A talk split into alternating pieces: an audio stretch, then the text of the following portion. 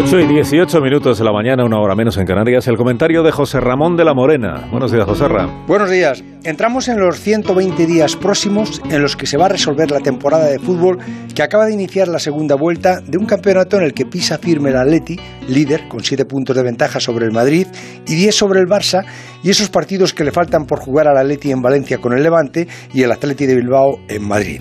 Es un campeonato extraño enredado de fechas en el que el Barça, por ejemplo, ha jugado ya el partido de la segunda vuelta con el Elche sin haber jugado el de la primera en Barcelona.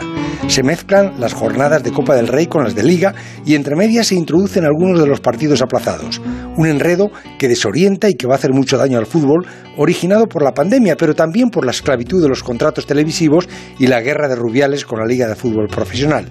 No es fácil coser tanto roto y tanto descosido como ha desgarrado el COVID a los espectáculos deportivos, que en estas noches de confinamiento son un buen analgésico para amortiguar molestias y preocupaciones, pero yo he hecho en falta un orden más escrupuloso en las competiciones, porque es complicado que todos los públicos puedan entender de primeras de qué va cada uno de los partidos que se juegan ahora casi todas las noches. Hoy, por ejemplo, tenemos liga mañana, pasado y el jueves Copa, y después otra vez Liga, y el mes que viene vuelven las competiciones de la Champions y la Europa Liga.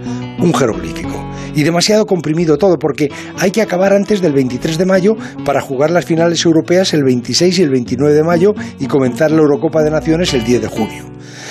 Dicen que se tiene que acabar el fútbol antes que la paciencia de los aficionados, pero estos laberintos de torneos y fechas quitan mucha pasión al fútbol y lo van a convertir en algo que aún no sabemos qué será, pero no creo que sea mejor que lo que teníamos. Llegamos a las 8 y 20 minutos de la mañana, ahora mismo son las 7 y 20 minutos en las Islas Canarias. Escucha usted Onda Cero.